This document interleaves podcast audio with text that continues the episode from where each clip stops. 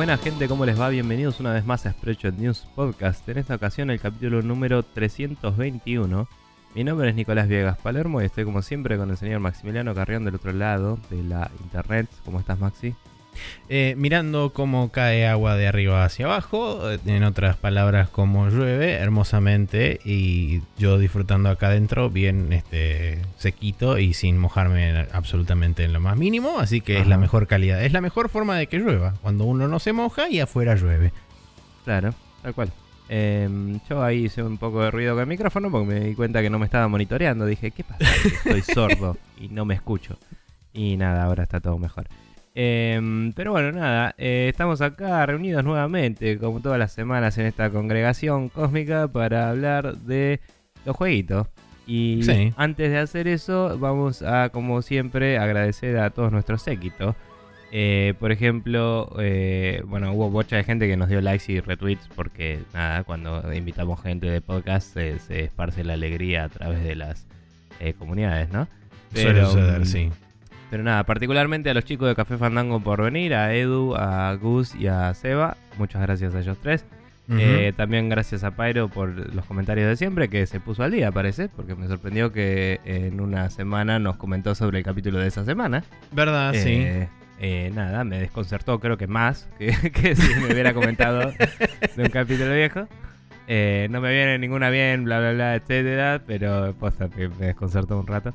Eh, después Sebas de Bru también nos eh, comentó y Rorro Sistaro por otro lado también. Así, que gracias a todos ellos eh, y nada, tenemos un par de comentarios para destacar como siempre.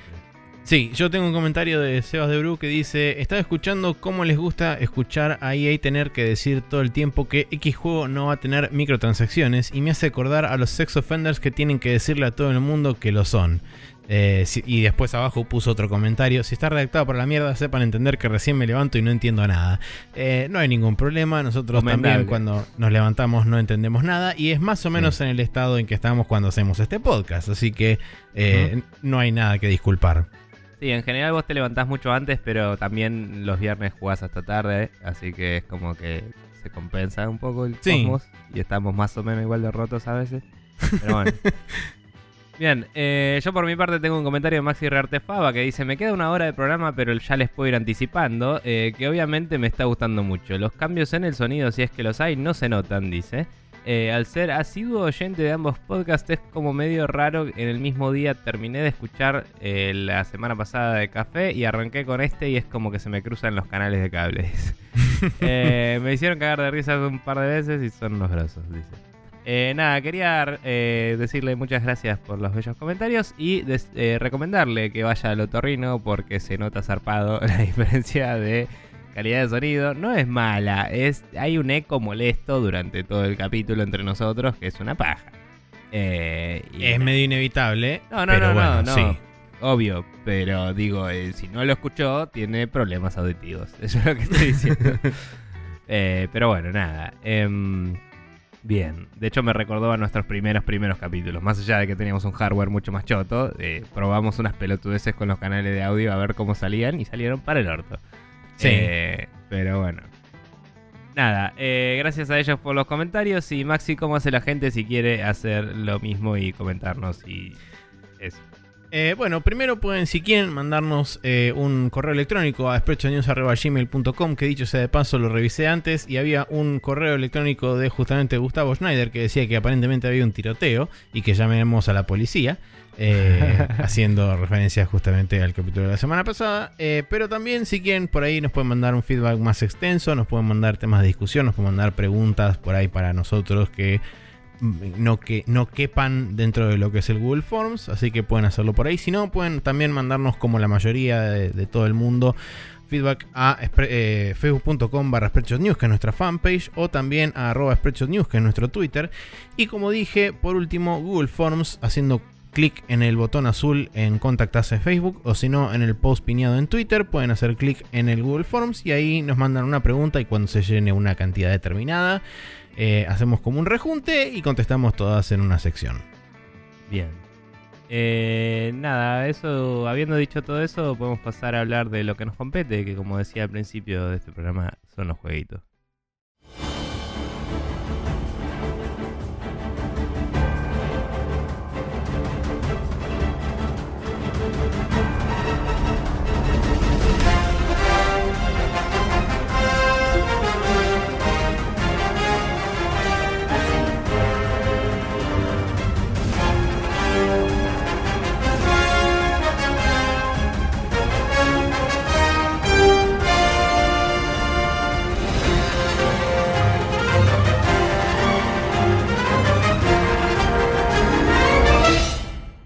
Estamos de vuelta acá en el Now Loading donde vamos a hablar de figuritas repetidas eh, que progresan en su eh, desarrollo. No sé.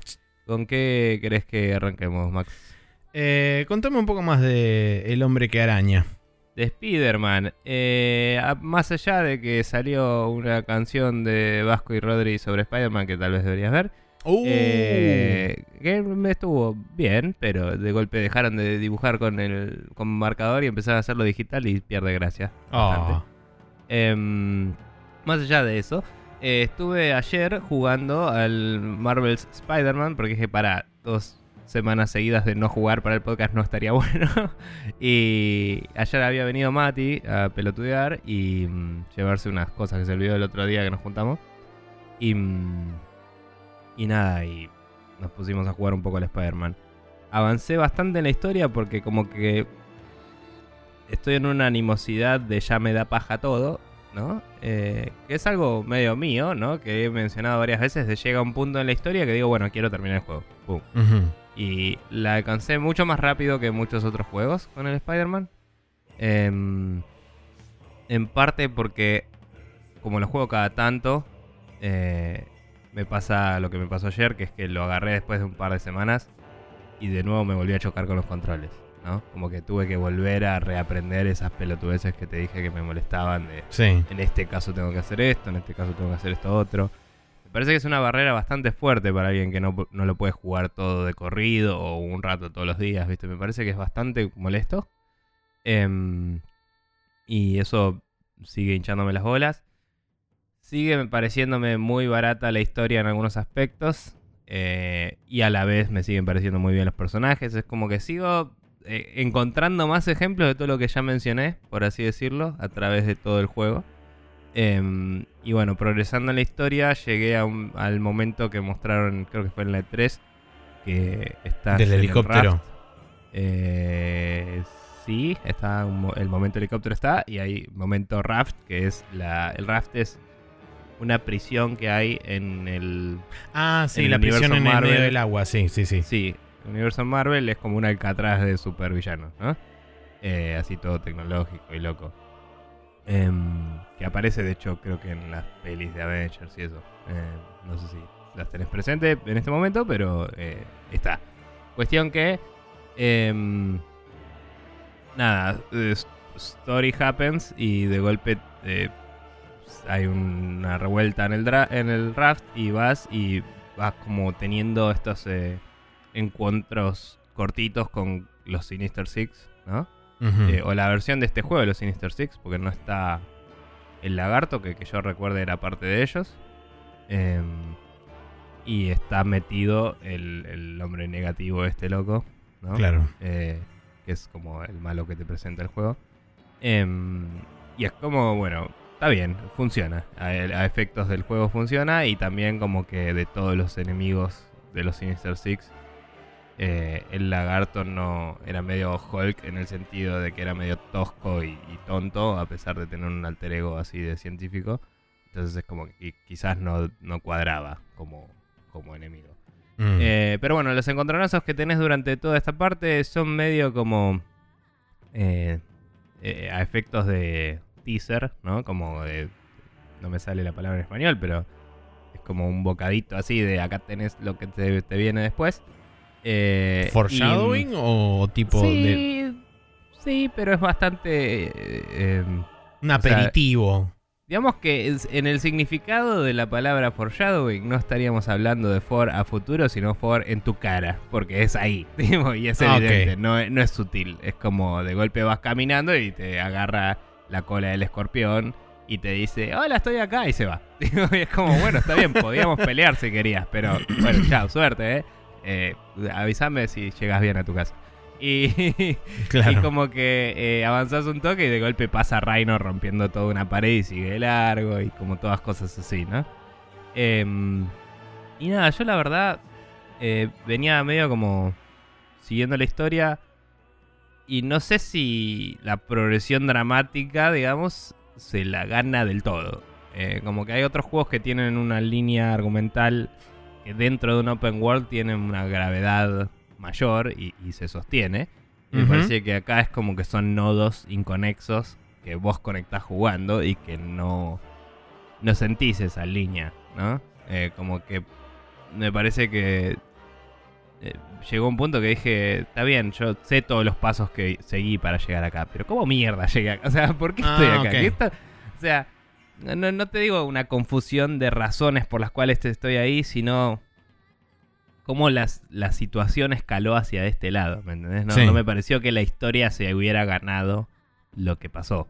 Después hay un reveal que te lo justifica un poco, ¿no? Pero es como que te parece muy como que salió de la nada, ¿no? Entonces es como, bueno, después te lo justifican y después de justificártelo, eh, encontrás como el, el lair de los malos, ¿no? Una, una especie de base secreta que tienen, la encontrás siguiendo la historia, que tiene una pelotuda cantidad de exposición en grabadores, tipo notas de audio, que en vez de agarrar un grabador y darle play y dar vueltas y mirar todo, hay un grabador en cada escritorio donde están tipo descripciones y planos y cosas para cada uno de los Sinister Six. Ok. Y es bastante imbécil. Em, bastante imbécil. O sea, eh, hubiera sido menos imbécil que estuviera armado como un museo con un audio tour, ¿me entendés? O sea, porque decir que cuántos grabadores tiene este chabón es como, dale. Eh, pero bueno, eh, digo, por lo menos en el Bioshock la justificación era que eran las oficinas de distintas personas, ¿me entendés? Pero acá era como el mismo espacio, tenía un montón de grabadores y cada uno hablaba a la misma persona describiendo a los otros, ¿me entendés? Es como, bueno, medio ridículo. Eh, también eso, eh, no, no eran conversaciones entre ellos como quizás hacía el Batman con las entrevistas, eh, ah. sino que eran opiniones de un personaje sobre los otros. Como audiologs de uno. Como te quiero exponer la historia, pero re plata en voice acting, digamos. Claro. Por así decirlo. entonces, baratísimo ese recurso narrativo. no, sirve su función, pero viste, cuando decís, tenés tanta producción en unas cosas y en otras te quedas tan atrás, es medio raro, boludo. Es como. Eh, si la hicieran más a la japonesa y dijeran, bueno, esta parte no tiene voz, tiene texto, capaz que estaría mejor. No sé. O, o si decidieran, si hicieran algo más consistente, ¿no? En vez de, forzarte el suspension of disbelief en estas boludeces. Mm. Eh, si uno se deja llevar, se deja llevar, ¿eh? Pero me parece que no se lo gana, personalmente. Eh, y nada, después seguí un rato más. Em, no quiero spoilear mucho porque es como que debo estar en el último tercio del juego porque se fue toda la mierda, ¿no? Con esto de, los, Sinister Six. Pero yo solo lo menciono porque estaba en el trailer. Pero bueno, em, como que se liberan y, vas a tener que combatirlos. Maxi el futuro para salvaguardar al desatento del spoiler en la charla que estamos teniendo sobre el Spider-Man, para aquellos que no quieran escuchar un mild spoiler sobre una situación que se da, eh, esquipen hasta 15 minutos 50 segundos. Eh, combatí contra varios y en el medio de todo eso sí me pareció bastante derivativo y choto. En un momento te envenenan y es como la misión del Scarecrow. Así. es, lo mismo. Es lo mismo. o sea, agarra cosas de distintas misiones del Batman y las mezcla con islas flotantes y gente que te boludea con voces. Consulta para tenerlo. Con eco, sí. para tenerlo presente a la hora de editar. Lo de lo que acabamos de mencionar, ¿se podría considerar como spoiler? Como para poder, digamos, salvaguardar a la gente que no quiera saber eso. Porque yo no lo escuché en ningún lado ni lo vi en ninguna parte, por eso pregunto. Eh, tal vez. No sé. A mí me parece que es derivativo choto, no me parece un spoiler. no sé. Porque no estoy diciendo quién lo hizo, ni por qué lo hizo, ni pero nada, como quieras, Maxi. Eh, a, tu discreción, como persona, si te sentiste spoileado, eh, pone un warning. A mí me chupa un huevo, eh, pero digo, por la gente que por ahí lo considera un spoiler. Bueno, a lo sumo decir leve spoiler. no sé. Perfecto. Qué sé yo. pero bueno, retomando. Pasa eso súper derivativo que dije y que tal vez Maxi puso como spoiler, tal vez no. Eh, y fue muy, muy choto para mí ver que no se animaron a hacer algo propio y que hicieron algo así de identificable, ¿no? Eh, era tipo, eh, estaba jugando algo típico del Arkham, de la serie de Arkham de Batman. y, ya hay muchas comparaciones en el juego, ¿no? Pero esto era copiado directamente. Claro. Y me molestó. Eh, y de hecho estaba mal scripteado, o sea, había momentos en esa situación bizarra que, estaba en este escenario que, mm, que era difícil eh, usar la geometría para moverse. O sea, el movimiento de dispararse hacia adelante con las telarañas eh, me costaba apuntarlo porque el juego determinaba que no estaba apuntando bien. Y era como, hay una puta pared enfrente mío. O sea, hacelo, ¿entendés? Sí. Y, me parecía como que no, estaba bien armado el escenario. No sé, medio barato eso. Em, pero bueno, nada, seguí, seguí jugando. Eh, derroté a cuatro de los seis. Y quedan los últimos dos. Y supongo que terminará la historia cuando termine con todo. Em, Suena lógico eso, sí. Sí, o, sea, imagino, por cómo viene la historia, que va a haber como un reveal de cuál va a ser el, malo del 2. Claro, plot twist, oh my god, I was wrong, it was Earth all along, etc. Claro, em, Doctor Seuss, Doctor Seuss. Y capaz que, eh, capaz que inclusive lo revelan en este mismo juego y es un, un séptimo un séptimo boss para pelearle, ¿no? Claro. Em, que podría, podría, eso podría encastrar bien y por ahí sería una linda sorpresa, pero ya me la veo venir también, así que no sé si sería sorpresa. Eh, y bueno, nada, eh, igual la sigo pasando bien, pero es como estoy en vísperas del Red Dead Redemption y digo, tengo que terminar este juego porque ya no me interesa en comparación a eh, lo que viene o lo que hay o lo que sea, ¿me entendés? Es como, eh, ayer estaba hablando con Mati y le digo, estoy jugando este juego en vez de volver a jugar a Nier Automata, ¿me entendés? O sea, ¿qué es esto? digo, no sé, o sea, qué sé yo. Em, como que está buenísimo el juego, pero es un juego super mainstream y me chupa un huevo. Digo, y, eh, hasta cierto punto el Red Dead va a ser más o menos igual, pero digo, al menos cuando empiezo un juego de Rockstar después me, meto y está buenísimo, digo. Pero en el medio es como que los juegos de ahora mainstream eh, me hinchan cada vez más las pelotas. Así que nada. En esa estamos, en la dicotomía de la vida. Em, Bien. Pero bueno, vos Maxi, contame cómo va la mejor guerra de la mejor Europa. Eh, sí, yo estoy en la mejor Europa mm. combatiendo contra el mal y contra los imperiales también y contra el clima, porque eh, en el Valkyria Chronicles 4 llegó un momento donde de repente eh, cayó el invierno y apareció la nieve y es como muy campaña de Rusia en la Segunda Guerra Mundial. La gente que conoce sobre la historia de la Segunda Guerra Mundial sabe que el frío es un aliado del defensor y un enemigo del atacante. Eh, en este mm. caso sucede básicamente lo mismo. Vos tenés... Eh, no, recuerdo hasta dónde había contado la semana pasada, pero vos tenés la posibilidad de cuando a vos te derrotan a un, a un soldado en, el mapa, el soldado es como que, entre comillas, cae inconsciente, no muere automáticamente. Tres turnos, ¿no? Eran en el exactamente, vos tenés tres turnos eh, para poder rescatarlo. En la nieve eso se reduce a uno. Ah, bien. O sea, si vos no lo rescatás una vez pasado tu turno en el siguiente, al próximo turno ya no está más y muere permanentemente para la campaña. ¿Qué onda el rango de movimiento en la nieve? El rango de movimiento en la nieve hasta determinado momento en la historia se reduce. Eh, digamos, por cuestiones justamente climáticas y porque los personajes no están vestidos con atuendo correspondiente al invierno, porque medio que los agarra de sorpresa. Y después de cierto punto en la historia, cuando tenés atuendos de invierno, digamos que ese movimiento lo recuperas de vuelta. Pero no es que sufrís una reducción de movimiento brutal, pero sí se nota, porque es como que perdés un 20, un 25% de movilidad en todas las tropas, excepto en las mecánicas. Claro, eso, bueno, las mecánicas también, pero digo, iba a decir, ¿tenés algún, alguna unidad de la historia que nunca le afectara el frío que pueda haber causado algún edge case? Onda, ese se cae Igual si se cae la historia creo que perdés. Pero digo, ponerle que te bajan a uno que podía moverse rápido y después no lo vas a poder alcanzar.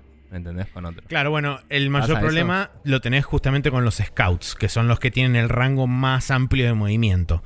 Claro. Eh, si vos llegás a perder un scout eh, durante, la durante esta primera parte de la campaña de va, durante en cualquier momento de la campaña de invierno, se te puede complicar la vida y lo puedes perder en la historia. Lo bueno que tiene el juego es que tiene como un sistema de doble eliminación para los personajes. ¿Qué quiere decir esto? Básicamente vos tenés lo que es la parte de la historia, después tenés eh, lo que se llaman las squad stories, que son como pequeños microepisodios con tres o cuatro participantes de lo que es la escuadra E. Eh, que digamos los agrupa y hace como una mini historia contándote un poco el pasado de cada uno de ellos y por qué están en la milicia y demás. O sea, ¿son flashbacks o son, son eh, misiones de ellos que se cuentan su historia mientras? Son. algunos son flashbacks, otros son como momentos que suceden entre medio de la historia. Y te los caracterizan como personas. Y te los caracterizan y te cuentan un poco cuál es su, su backstory y demás. Están bastante interesantes. Lo que tienen de, interesante estas backstories y estas squad stories, lo que hacen es revelarte potenciales ocultos que son como habilidades que se disparan durante determinadas situaciones en el, en el mapa de acción. Por ejemplo, vos tenés este tres slots en cada una de las hojas de personal de cada uno de los personajes. Tenés tres slots donde dice eh, afinidad. Y tiene, y tiene la posibilidad de tener hasta tres personajes con los cuales tiene afinidad. Puede ser positiva o negativa, lo cual hace que se disparen potenciales positivos o negativos. Que no quiere decir que se disparen un 100% de las veces cada vez que pasás cerca de ese personaje, pero tienen una chance. Y estos potenciales pueden ser, por ejemplo, que les aumente la. les aumente la, la defensa, o les aumente el rango de movimiento, o les reduzca la defensa, o les reduzca la, la accuracy, que es la. no me acuerdo ahora cómo se dice. la puntería. La puntería, o se las aumente, o por ejemplo recarguen una. recuperen una bala o una munición. En el caso, por ejemplo, de los morteros recuperan una, una munición de carga. En el caso de los snipers recuperan una bala. Eh, eso se puede activar también medio random. Eh, pero digamos que todo ese tipo de habilidades se pueden ir disparando en diferentes situaciones. Por ejemplo, si está rodeado de más de X cantidad de enemigos, o si él flanquea uno, si algún personaje flanquea un enemigo, puede ganar una ventaja. O sea, tienen varios distintos tipos de situaciones donde se pueden disparar esas cosas, sumado además a las afinidades que tiene cada personaje. Y lo que hacen estas Squad Stories es justamente revelarte nuevos potenciales que en líneas generales lo que hacen usualmente es reemplazar un potencial negativo por uno positivo o por uno neutral. O sea que, digamos, algo que te perjudicaba, ahora por ahí o te beneficia o no te perjudica ni te beneficia. Eh, pero bueno, y por último, digamos lo que sería la tercera pata de lo que es el, juego son las skirmishes, que son mapas separados de diferentes puntos de la, de la historia, pero que están, digamos, armados de forma específica para presentarte un reto. Y estas skirmishes lo que sirven es básicamente para grindear experiencia y puntos de research que después vas a volcar para justamente upgradear rifles, ametralladoras, partes del tanque, etc. Eh, estas skirmishes lo que tienen es que, justamente como dije antes, sirven como una especie de parámetro de doble eliminación. Si vos, por ejemplo, perdés un personaje en la campaña y lo volvés a perder en el, en el skirmish, ese personaje queda permanentemente muerto durante todo el resto de la historia. Ok. Si vos, por ejemplo, lo matás en la campaña, pero no en el skirmish, después tenés la posibilidad, más adelante en la historia aparece lo que es la enfermería, y lo podés internar en la enfermería y ese personaje tarda X cantidad de tiempo en recuperarse y volver a tus filas. O sea que eh, en el skirmish es jugable normalmente a pesar de que no se recuperó Exactamente, digamos que el skirmish es un modo separado de la historia, porque justamente sirve como una especie de modo de grind. Claro, sí. Eh, pero la desventaja es que si lo perdés en el modo skirmish y ya lo perdiste en el modo historia, ese personaje mm. desaparece de la historia hasta el final. ¿Y para meterlo en la enfermería tenés que ganar una misión de skirmish con él primero? ¿Con ese personaje? Eh, la verdad que no lo sé porque no perdí ningún personaje todavía, por suerte. Eh, mm. no, pero, digo, la, la, opción de meterlo en la enfermería ¿Cuándo la viste? ¿Siempre después de jugar una de Skirmish? No, eh, lo de la enfermería lo sé porque básicamente lo leí. Eh, ah, ok, ok, ok. Sé que aparece más adelante en la historia. A mí todavía no me apareció. Sé que te aparece como una, una, este, una entrada nueva en lo que son los headquarters. Que seguramente si no hay ah. nadie, si no hay nadie este, herido, no, no te, o no te aparece o te aparece vacía. Está bien, imagino que te falta un personaje médico. Cuando lo tengas, todos los que estén vivos, pero eh, not available, te van a aparecer ahí, digamos. Sí, asumo lo que así va a funcionar y que después va a ser como XCOM de tipo lo mandas directo. No, creo que necesites pasar por Skirmish para mandarlo. Supongo, no sé. Sí, no, yo imagino lo mismo. Pero bueno, eh, ahora sí, dicho eso, eh, continuando con lo, que, con lo que es la historia, como dije, te agarra el invierno medio de sorpresa. Y justamente medio como que la operación se empieza a desbaratar y de la nada aparece medio como un Deus Ex Máquina que después se explica cuál es la razón de la aparición de este Deus Ex Máquina. Y ya empezamos con los tejes y manejes de que no, que te traiciono, que el doble agente, que el triple agente, que de acá, que de allá. Eh, y la cuestión es que ahora es un quilombo hermoso de gente que aparentemente se habría traicionado mutuamente, se pasó de bando, pero en realidad no, pero en realidad sí. Y está la otra persona que funciona de espía, pero en realidad no es espía, pero capaz que sí. Y en todo este quilombo de repente aparecieron las famosas Valkyrias, que en realidad por ahora apareció una.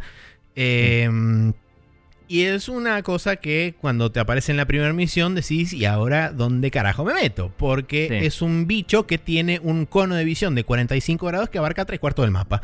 Eh, y cualquier personaje humano que pase a través de ese rango es básicamente un caos instantáneo porque te dispara como 40 misiles que hacen 8 mil trillones de daño cada uno. Eh, pero solamente a personajes humanos. Entonces, ¿qué sucede? En la misión esa, por supuesto, la rejugué como seis veces hasta darme cuenta de que era lo que tenía que hacer. Eh, mandé básicamente el tanque al medio del, cono de visión y fue como, bueno, ataca a este bicho que total recibe uno de daño por cada misil que le pega y tiene como 4000 de vida ya el tanque. Y es como, eh, no le, va a pasar nada. Eh, y mientras tanto, por supuesto, a todas mis unidades las mandé atrás en filita. no, las mandé alrededor del cono de visión por afuera. Para este, flanquear para flanquear, que en realidad el objetivo está justo abajo de la mina. O sea, vos tenés como un campamento que tenés que capturar para terminar la misión y está justo abajo de la mina. Pasa que tenés como una especie de acantilado que tiene una, protuberancia y está como en bajo relieve atrás, abajo atrás de ella. Y entonces medio como que tenés que mandarte por el costado. Es una. Es bastante interesante la, la estrategia que tenés que hacer. Porque si tenés la suficiente cabeza como para decir, bueno, ok, primero mando el tanque como señuelo y después agarro el APC y me voy con el APC bien abierto mm. por un costado y empiezo a descargar gente, es como, bueno, ok, la, estrategia se hace un poco más viable. Pero... Pregunta. Sí. ¿Probaste o, no era viable por alguna razón poner uno de los morteros atrás del tanque y tirarle? Onda. Eh, el tema es que... El, rango del tanque es bastante acotado y el rango del mortero es aún más acotado. Eh, junto, con, junto con el sniper son los dos personajes que menos movimiento tienen. Eh, justamente el personaje, el sniper porque estaría roto si no, directamente.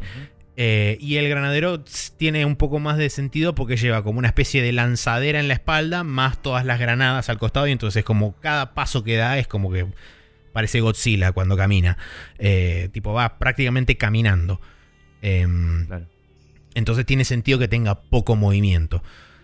Eh, y el, si bien el rango del mortero es bastante amplio, no es que vas desde una esquina a la otra del mapa.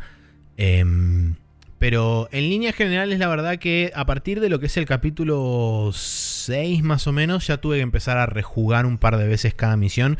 No es frustrante porque digamos, si logras terminar la misión, siempre te dan experiencia y tenés como una, un changüí bastante grande. Las, las, este, las circunstancias de falla de cada misión son por ahí situaciones específicas de cada misión o por último, pasaron 20 turnos. Si logras, digamos, sobrevivir la situación hasta terminar la, hasta terminar la misión, yo hasta ahora lo máximo que me extendí fueron hasta 9 turnos. Que bueno, cuanto más extendido, cuanto más extensa se te hace la misión, menos va a ser la, menor va a ser la recompensa. Pero siempre sacás algo de experiencia y algo de puntos. Entonces, una vez que vos más o menos entendés cuál es la estrategia del enemigo, tenés una cierta variación, porque obviamente los enemigos no hacen siempre lo mismo. Pero medio como que podés armar una especie de plan de estrategia eh, teniendo en cuenta en líneas generales cuál va a ser aproximadamente el movimiento del enemigo. Sabes que pueden ir o por acá o por allá. También inclusive entra la chance de tus propios soldados si le pegan o no al enemigo, porque puede darse la situación de que, por ejemplo, me pasó eh, de, querer bajar un tanque enemigo. Tenés dos, dos formas de bajar los tanques enemigos. Tenés o con los morteros, que es un poco más fácil a veces sobre todo cuando estás vos en un terreno elevado y los, los tanques, los este, enemigos mecánicos están abajo, o los típicos este, lanceros que básicamente son como una bazooka. Em, me ha pasado más de una vez de dispararle con el mortero y pegarle tipo en el medio del tanque y es como, bueno, no le mm. acabo de hacer absolutamente nada, acabo de desperdiciar un tiro. Perfecto. Y por ahí cuando reinicie la misión o cuando este, termine esa misión y la vuelvo a arrancar, con el mismo chabón del mortero le pego a tres tanques seguidos y los hago mierda de un golpe a cada uno y es como, bueno, que hace lo que se te cante el culo. Y bueno, pero eso es algo del género, o sea... seguro, seguro. En XCOM pasa, debe haber pasado en el Final Fantasy Tactics, algún día nos enteraremos en nuestras vidas y cosas así. No se lo eh, achaco para nada, es como también es parte, digamos, de el ida y vuelta de la misma, del mismo coso. Ahora, entiendo el premiar la eficacia y que si resuelvo todo en dos turnos, sea tipo rango triple S plus eh, Platinum, eh, toma todas las rewards. Pero a la vez es como que si te clavaste jugando. Que este juego, por ahí una misión te puede durar como una hora. Y mm, hora y pico, capaz. Eh, yo me acuerdo que en el 1 había una misión en el desierto que era una patada en la pija que me duraba infinito. Sí. porque había muchísimas unidades en juego y cada turno era larguísimo. Em, y tenías que ir reptando porque había snipers por todos lados. Eh, en esos casos es como que estaría bueno que, no sé, el algoritmo sea un poco más copado. Porque si te da una reward chota por jugar una misión larguísima, tipo tratando de incentivarte a que la hagas mejor, es como no voy a volver a jugar esta misión. y si no la volvés a jugar, a veces no grandeas suficiente para avanzar si, si venías medio, medio, digamos. Mm. Sí, yo ah, por lo menos hasta ahora, no he tenido problema con la cantidad de experiencia y con la, con la cantidad de puntos de research que me dan. Granted, tuve que rejugar, habré rejugado, no sé, tres misiones el total de la historia. Sí. Eh, porque, bueno. E, e, está diseñado así el juego, está diseñado para que rejuegues misiones. Pero lo que digo es. Eh, teniendo la posibilidad de rejugar estas misiones largas también, entre todas las que hay, es como que estaría bueno que haya un incentivo un poco más copado para bancarte una longitud eh, de ese estilo eh, de nuevo, digamos. Porque si yo juego una, la misión, me cuesta un huevo, ¿no? Digo, me, cuesta a mí, no digo que dure eso. Digo que me costó bastante porque, nada, se dio. Y seguro que eso sale en playtesting. Entonces digo, si quisiera volver a hacer la misma misión mejor para mejorar mi propio rating, tengo que mínimo estar dispuesto a volver a bancarme lo mismo y con suerte mejor. ¿Entendés? Mm. Entonces es como, eh, dame algo de, bueno, te la ban o sea, está bien, no te digo te la bancaste por tantos turnos, pero digo que el ganar esa misión, que evidentemente es más compleja que otras, tenga una mejor reward por default, que la reward más baja no sea tan shot. Sí, sí. en líneas generales lo que sucede es que dependiendo de la longitud de la misión y muchas veces dependiendo también del tamaño del mapa y el tipo de objetivo que tenés que hacer, eh, digamos, el rango A es variable en cuanto a cantidad de turnos. Por ejemplo, hay misiones donde eh, adquirir rango A requiere que lo completes en, por ejemplo, la misión que tengo que hacer ahora son 8 turnos o menos para rango A. Y 8 turnos es una bocha. Eh, sobre todo teniendo en cuenta que si vos, al, punto en el que estoy yo en la historia, ya tengo a todo lo que se llaman los oficiales, que son las unidades que cada unidad te agrega un combat point a tu turno, que los combat points son las estrellitas que te permiten hacer acciones con los personajes. Eh, y entonces tengo, no sé, un total de como 15 estrellitas para hacer. O sea, yo puedo hacer 15 movimientos en mi turno. Mm. Em, y es bastante. Eh, sumado a eso a que digamos, cada, turno vos podés utilizar por ahí múltiples veces a un solo personaje. Por supuesto que cada sucesiva acción de ese personaje, la barra de acción es cada vez más acotada porque se va, digamos, consumiendo y no tiene, recuperación, no tiene recuperación hasta el siguiente turno. Exacto, se va cansando. Eh, es como que la eficacia del, del uso de ese personaje se reduce a lo largo del tiempo. Eh, pero como te decía, el tema de, la, longitud de las misiones, en este caso no creo que no me pareció en ningún momento que fueran tan largas. Yo por lo menos de todas las misiones nunca tuve misiones que fueran así muy largas. Sí lo que te comentaba la semana pasada es el tema de que hubo varias misiones que tienen como múltiples fases. Dos, e, esencialmente. Eh, cosa que no era común en el primero. En el primero era como, bueno, anda de acá hasta acá y terminaste. Sí, en general en eh, el primero eh, se notaba que iba a seguir la misión, pero era terminó esta misión, puedes ir al librito, hacer lo que quieras y después seguís inmediatamente después. Claro. En este no, en este es tipo, bueno, completaste la primera fase de la misión, inmediatamente arranca la segunda, sin mandarte al Operation Complete ni nada de eso. a nivel narrativo me parece mejor igual no sé si es muy complejo a nivel recursos o lo que sea, pero eh, digo, en el 1 se perdía bastante el momentum porque en algunas misiones como las que tenías que escabullirte con la minita, que era una, una paja, digo que era, eh, los dos personajes principales tenían que escabullirse eh, y había unos reflectores. Era una reverenda paja y eran dos partes de esa misión. Y, y en el medio podías irte, grindear 40 horas y volver, si querías. sí, sí. Porque querías atrasar lo inevitable. Y cuando volvías era tipo, oh, la concha de la lora, esta cosa otra vez. Y como, bueno, no sé, capaz si hubiera sido todo de un saque, listo.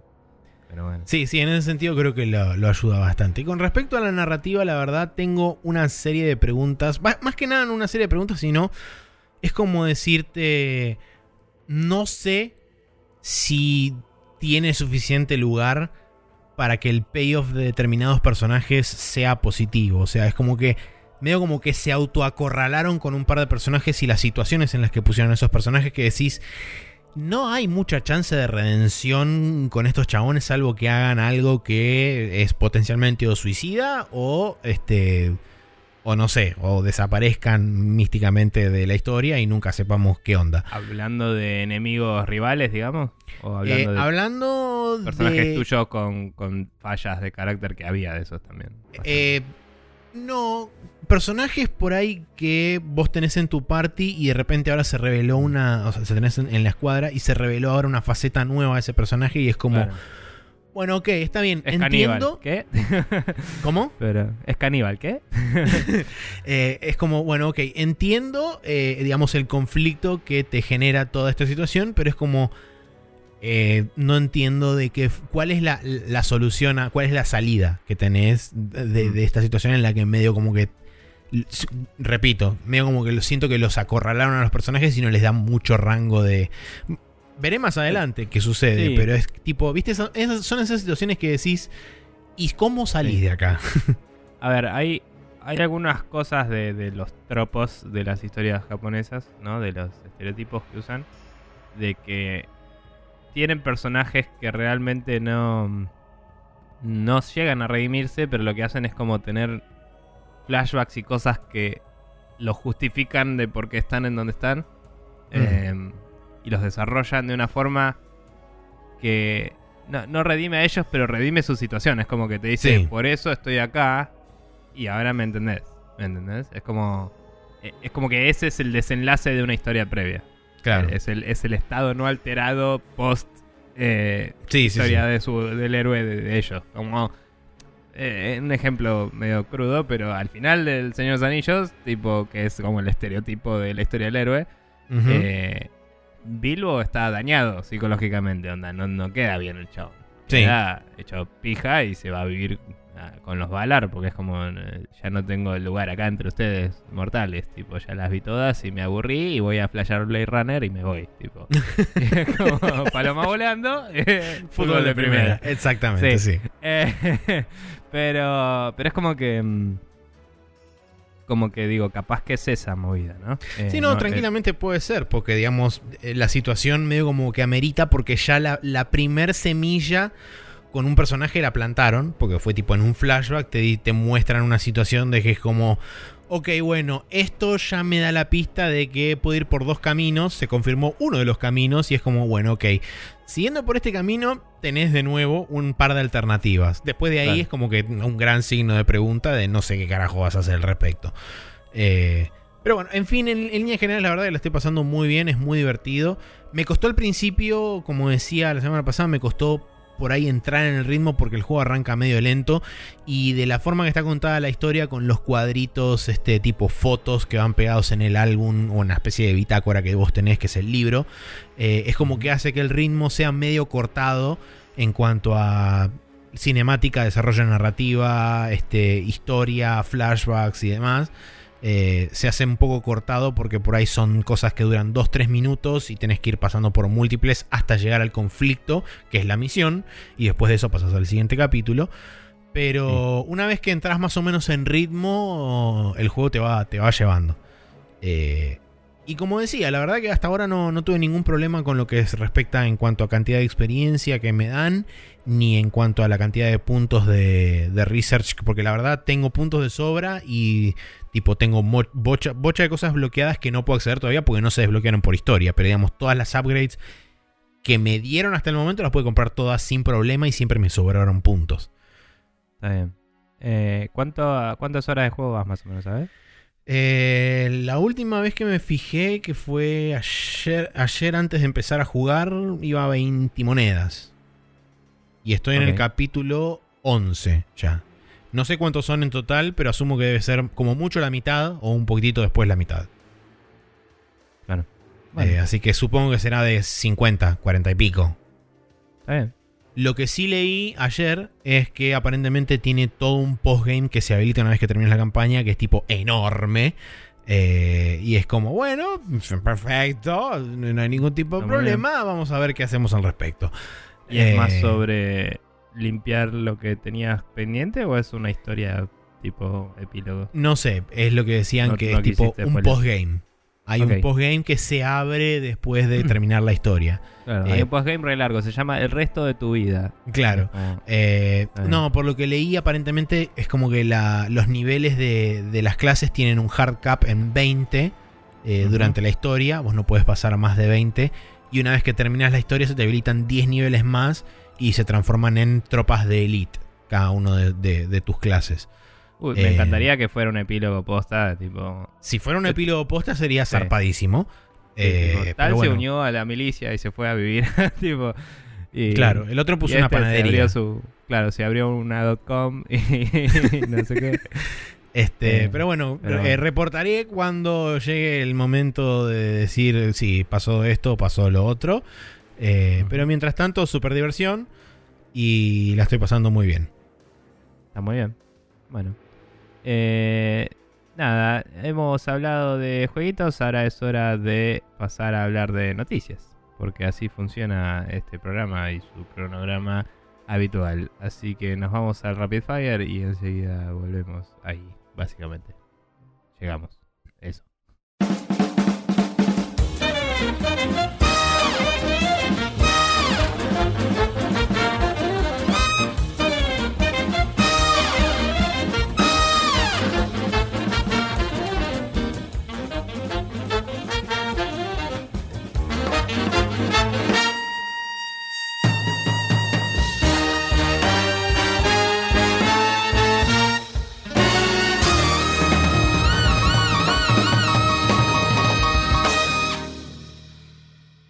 Y estamos de vuelta acá en el Rapid Fire, donde tenemos unas cuatro noticias para discutir. Eh, la primera es que eh, Valve empezó a. Eh, Valve empezó a revelar las em, chances que tienen las cajas de Dota 2. esto ha sido algo a nivel global. sí, a nivel global. Em, no dimos tiempo quizás, pero lo puedes arrancar antes el tema de Neverending Story, claramente. Pero nada, estamos acá en, la historia sin fin. Eh, básicamente, ahora puedes ver eh, la. Haciendo clic en un lugar, puedes ver todas las chances que tenés de tener qué tipo de ítems. Y eso es beneficioso para todos, diría. Eh, y le permite a Valve estar en compliance, ¿no? En cumplir, en cumplimiento, eso, de, las leyes de países como eh, China y eh, no sé si en Holanda eso alcanzaba o si seguía haciendo apostar, pero eh, lo hace un poco más transparente al usuario y le saca un poco la... Em, este ¿cómo decirlo? Em, este peso que tenía atrás, ¿no? La situación. Una, sí, el, eh, el esoterismo. Sí, no sé, me sale gravitas, que es un término latín, así que aplica, pero se usa más en inglés que en español, así que no sé si aplica. Eh, pero nada, le, levanta un poco la carga de conciencia, por así decirlo, a, Valve y lo hace un poco más admisible a la sociedad en la que vivimos. Eh, así que nada, un, paso adelante para, para el gaming, diría, eh, que un juego así de grande, que admitible, admisible, tipo, no es tan grande como antes, pero Eh, por lo menos ante la vista de la gente, ¿no? Por ahí sigue yendo un montón de gente al International y toda la bola, pero digo, es menos relevante que antes, pero es un sigue siendo un peso pesado y que haya hecho este cambio es un buen precedente para, para los demás, ¿no? Sin duda, sí. Lo interesante va a ser a ver si otros competidores, ya sea dentro del mismo del mismo este del mismo género o otros esports eh, hacen lo mismo también sería interesante ver, por ejemplo, si lo hacen con Counter-Strike Go. No recuerdo ahora si lo habían hecho para Bélgica y Holanda, que eran los lugares donde estaba más sensible el tema este. Em. Eh, sé que lo habían hecho con Dota, pero no recuerdo si lo habían hecho con Counter-Strike Go, porque sé que también estaba. Creo que con el Counter también, porque fue de los que más. O sea, el Counter fue de los que más eh, trajeron a colación este problema. Sí, por eso. Eh, sería interesante ver si Val también aplica la misma. Eh, el, mismo, el mismo régimen con el, Counter-Strike Go. Y bueno, después dependerá de cada una de las empresas de otros, este, de otros juegos, a ver qué, qué terminan a hacer con, respecto a esto. Pero sí, sin duda coincido que es un, un, paso, por lo menos, en una dirección un poco más sana a la hora de, de decir, ok, bueno. Eh, hay gente que está poniendo un montón de plata en esto, por lo menos démosle los números de cuál es la probabilidad de que saquen una cosa así súper dorada y linda, que es 0,000, un montón de ceros y un 1 al final. Eh, pero bueno, si eso disuade o no a la persona de apretar el botón, bienvenido sea. Eh, bien, siguiente noticia es que el Rocket League eh, anuncia el retraso de su sistema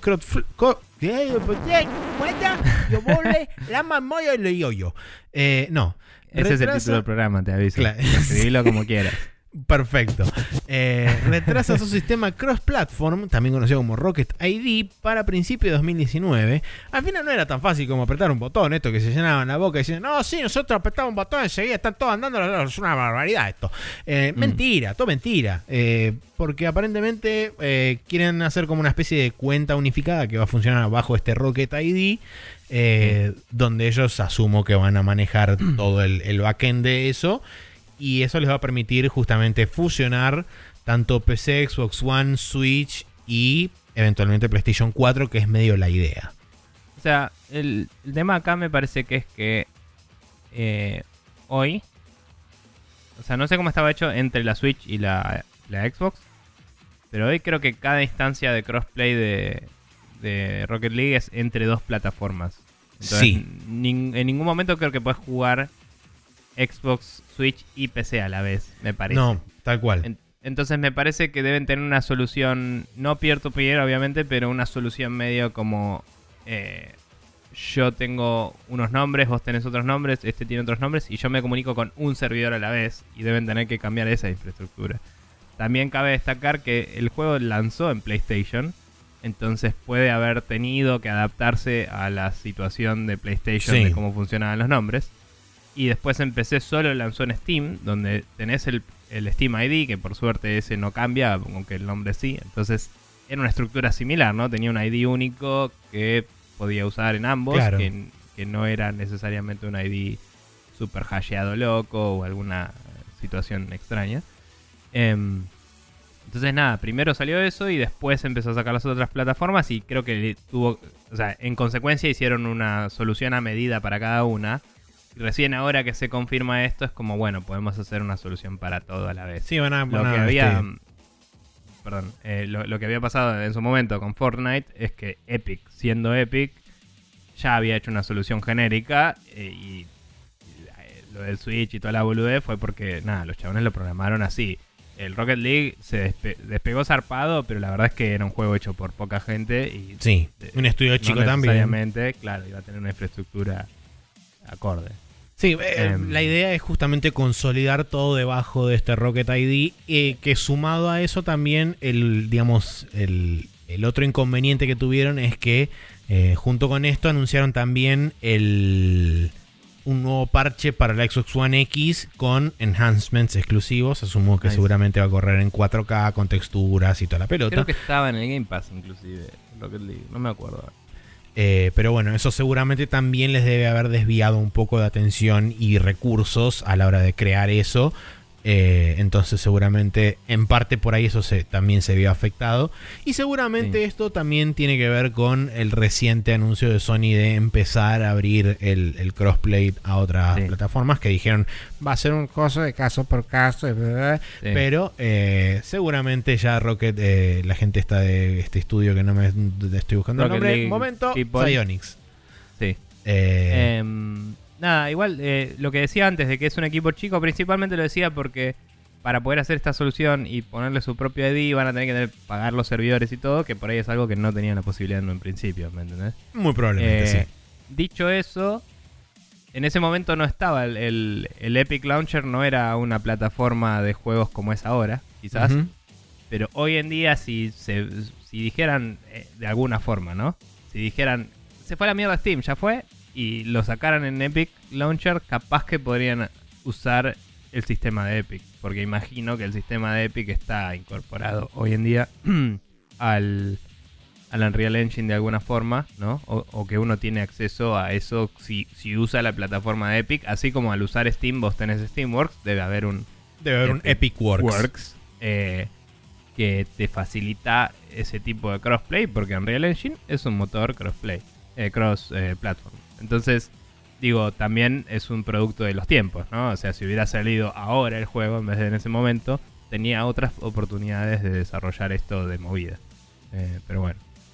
Nada, interesante, vamos a ver cómo lo hacen. Eh, sí. Bien. Eh, pasando a lo siguiente, aparentemente en Taiwán, en el rating, en el sistema de rating de juegos propio de ellos, eh, figuró el Path of Exile para PlayStation 4 como una entrada nueva en la base de datos. Eh, la gente está ya especulando un lanzamiento próximo del juego en PlayStation 4 que ya se encuentra en PC y Xbox One. Eh, hace un año habían hecho una declaración, de hecho, que decían que no tenían planes de salir en PlayStation 4 hasta ese momento. Eh, y que la razón por la que salieron en Xbox One era que era mucho más compatible con PC por ser un sistema basado en Windows y por tener DirectX y por toda la bola. Y que de hecho cuando hicieron el laburo para bancar DirectX 11, que es el que bancaba la Xbox One normal al menos, no me acuerdo si la X banca el 12, pero la Xbox One es, bancaba DirectX 11 en ese momento al menos. Eh, al hacer ese laburo después lo pudieron hacer eh, retroportear a la PC y la PC de golpe tenía ese soporte también. Entonces es como que les permitía no solo lanzar una plataforma nueva, sino mejorar el producto que ya existía. Que eso es algo interesante en un port, porque a veces tenés que parar tu desarrollo de un juego para irte a hacer el port y volver, ¿no? Em, entonces, nada, era una ventaja estratégica. Eh, eso fue una declaración del año pasado. Aparentemente, del año pasado a ahora pasaron cosas y de golpe Como está siempre. la idea. Eh, quién sabe si no tendrá que ver con estas últimas declaraciones también del, crossplay, ¿no? Quizás. También eso puede haber sido parte de, la razón. Aunque se me ocurre que si estuvieron trabajando en una versión de PlayStation 4, debe haber, la decisión debe haber venido bastante anterior a el, al cambio de. No, no, seguro, seguro. Pero digo. Eh, sí, sí. Eh, 100% de acuerdo, dije una pelotudez. me hago cargo. pero, mm, pero me pregunto si les interesará. Eh, Puede ser. no, entre consolas, al menos. Entre la de Xbox y la de PC, pero. No creo, pero yo creo que entre consolas podrían hacerlo, dado que los, el control scheme va a ser probablemente exactamente el mismo. Bueno, no em, recuerdo si lo habíamos dicho, eh, creo que salió la semana pasada o la anterior, pero eh, Blizzard había dicho que estaba interesado en hacer justamente crossplay entre todas las versiones de Diablo en consola, por lo menos, eh, una vez que saliera la versión de Switch, así que no sería raro que eventualmente, si Path of Exile termine efectivamente saliendo en PlayStation 4, que intenten hacer una movida similar. Sería muy copado para la gente, me parece, que hicieran una versión cross del Overwatch. Eh, Podría. o sea, empecé. Eh, es uno de esos juegos que, que está muy spliteada la player base, ¿no? Porque en PC hay muchísimos, porque es un juego principalmente de PC. Pero después tenés muchos en PlayStation 4 y muchos en Xbox. No es que hay una plataforma principal y sí. tenés las dos, decidís dónde comprarla basada en dónde está la comunidad. Como la comunidad está en todos lados. Entonces bastante distribuidos equitativamente en las consolas. Claro. No, es, no es como el caso de, por así decirlo, el, el Call of Duty en la, en la como es en la generación anterior, que era si querés jugar a Call of Duty te compras una Xbox, ¿no? Sí. Ahora es más ambiguo y si se pudieran unificar esas player bases estaría bueno para que uno pueda jugar con sus amigos a la vuelta. Pero bueno, estamos desvariando con, la otra noticia. Bien, eh, por último tenemos una noticia relativamente fresca que es que Sony anuncia oficialmente el retraso de Days Gone para ahora el 26 de abril de 2009, aludiendo que el calendario en febrero está sumamente ocupado porque por supuesto nadie quería enfrentarse al Red Dead Redemption, entonces todo el mundo quiere que empieza a salir en febrero. Eh, como saben que Days Gone seguramente no puede competir contra nadie, básicamente, entonces buscaron un lugar en el calendario que esté más o menos vacío y fue, bueno, ponerlo acá en el 26 de abril. Otra gente... Em, perdón, debo decir que es admirable que alguien admita que es por eso de una vez un lanzamiento, hubiera. Si, yo fuera una persona de PR, diría, ah, vamos a aprovechar y pulir más el juego para seguir mintiendo un poquito, pero. Pero. Pero bueno. bien. O sea, dijeron, eh, eh, no es un buen momento para lanzar el juego, lo vamos a mover. En este caso sería la mentira inversa, porque aparentemente escudándose bajo un calendario muy abultado, lo que en realidad estarían haciendo es dándole más tiempo a la gente de desarrollo para seguir optimizando el juego, porque aparentemente en las varias demos a puertas cerradas eh, hubo gente que vio que el juego no corría con los estándares que usualmente se ven en los juegos de PlayStation 4, etc. No hubiera sido mentira si dijeran. Entonces sería como el double whammy reversal de de repente te digo esto, pero en realidad lo que pasa es que no anda ni con una, este, etcétera. Entonces, eh, así es como se está sucediendo la cosa. Veremos qué termina sucediendo cuando efectivamente salga el Days Gone. Por el momento, el 26 de abril. Habrá que ver si después dicen, no, lo que pasa es que vos viste cómo es esta cosa, que una cosa lleva a la otra, de repente la gente se quiere mucho y desaparece, y junio. O sea, así. Eh, pero así este, veremos cuál es el, futuro incierto por ahora de Days Gone. Que eh, desde acá, por supuesto, desde Project News decimos que no nos mueve ni un pelo. Eh, cuando el primer tráiler a mí potencialmente me había interesado, porque sobre todo cuando el chabón se baja de la moto, venía con la shotgun y aparecieron los perros y qué sé yo, fue como, sí chabón, hombre versus la naturaleza, let's fucking go. Pero no, zombies, así que se van a la mierda. Sí, la verdad es que ese, ese juego está... El problema que tiene ese juego es que está tardando eh, no sé cuántas veces lo retrasaron o no sé si lo habían anunciado muy temprano y esta es la primera. Pero sí. van varias, ¿no? Eh, creo que van dos veces. Esta es la segunda. Lo que digo es, no solo eh, cuando se anunció era otro juego de zombies más, sino que está perdiendo relevancia cada segundo que pasa. sí, porque cada vez los zombies son menos relevantes, exactamente. Porque hace rato que Space is the new zombies y ahora Parachutes is the new Space. Entonces es como que... que ese es el subtítulo del programa. Eh, entonces es como que no, ya es tarde, capo. Te pasaste dos generaciones de, interés. ¿Me entendés? Es como, ya está. Em, así que nada, es como medio cualquiera. Coincido bastante. Eh, pero bueno, en fin, calendario para esta semana que arranca con el martes 23 de octubre. Tenemos el Bass Pro Shops The Strike Championship Edition para Nintendo Switch. Ok. Ponele. El Cabela's The Hunt Championship Edition, también para Nintendo Switch, también ponele. Muchos campeonatos. Sí, eh, el Just Dance 2019 que sale para ah, básicamente todo lo que existe en la vida: Switch, Play 4, Xbox One, Xbox 360, Wii y Wii U. El Nickelodeon Kart Racers para Nintendo Switch, PlayStation 4 y Xbox One. El Paw Patrol Honor Roll para Windows, Switch, PlayStation 4 y Xbox One. El Project High Rise Architects Edition para Nintendo Switch. Eh, Thronebreaker The Witcher Tales para Windows. El jueves 25. eso es eh, Gwent Thronebreakers. Eh, sí, es verdad. Gwent Thronebreaker The Witcher Tales, sí. Eh, que es el juego de cartas, la parte single player del juego de cartas que ahora se están alone. Que es paga, sí. Que es paga, sí. Para el jueves 25 del 10 tenemos el Chicken Range para Nintendo Switch. Y para el viernes 26 del 10 tenemos el Castlevania Requiem para PlayStation 4, que es el Round of Blood y el Symphony of the Night, todos así repacallados bonitos. Eh, el My Hero Wants Justice, que es el, básicamente el juego de My Hero Academia para Windows, PlayStation 4, Nintendo Switch y Xbox One. Y el Red Dead Redemption 2 para PlayStation 4 y Xbox One. Bien.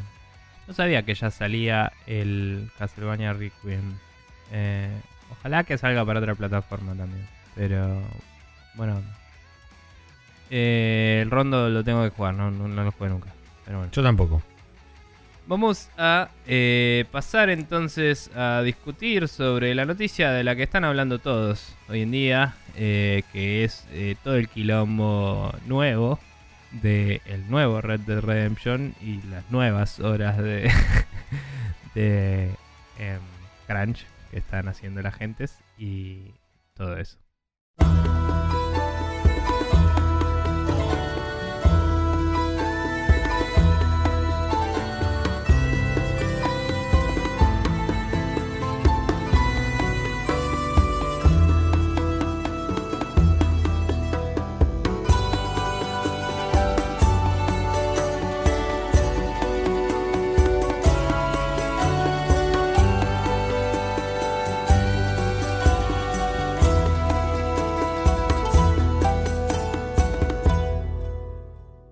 Y acá estamos de vuelta en el Hot Coffee, donde tenemos una congregación de eh, noticias. Una. No, congregación, una.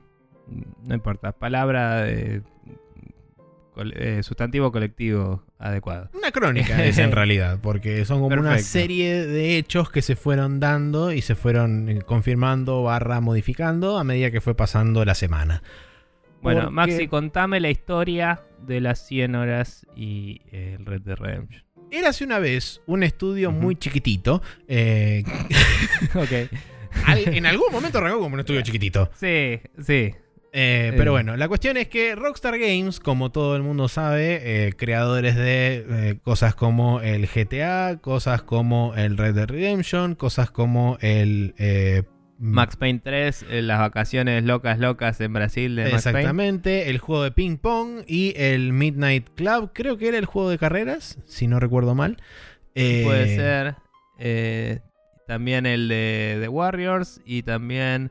y tantos otros éxitos. El Bully. En fin, bien, la cuestión es que Dan Hauser, eh, uno de los cofundadores del estudio de Rockstar, eh, tuvo una entrevista en Vulture hablando sobre justamente el Red Dead Redemption 2 y todas las cosas que tiene y que es un juego hermoso y todo lo esto somos lo más y qué sé yo.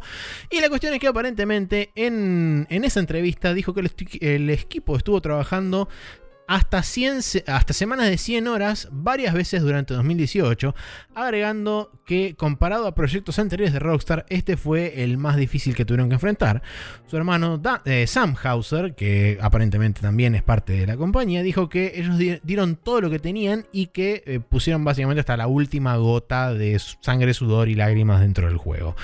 Eh, medio como llevándolo a un lugar casi de este de de honor o de, orgullo ese hecho de haber trabajado semanas de 100 horas que para por, el por lo que tengo entendido lo tiró medio casualmente como hablando con alguien, es tipo, sí, nos rompimos el orto, como, estuvimos como 100 horas, un par de semanas y como casualmente así lo tiró y la gente fue como, wow, ¿para qué?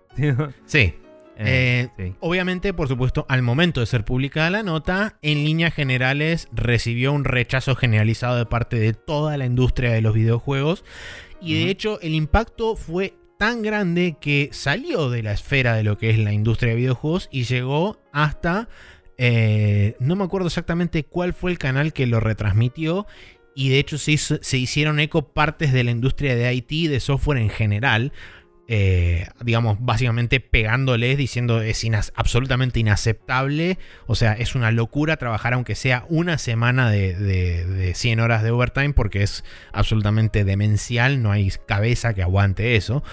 Y bueno, la cuestión es que eh, Hauser tuvo que salir a aclarar a través de una entrevista, que, va, una entrevista, no, una especie de espacio que le dieron en Kotaku, eh, salió a aclarar y particularmente el extracto de la, de la, declaración que dio, él dijo lo siguiente.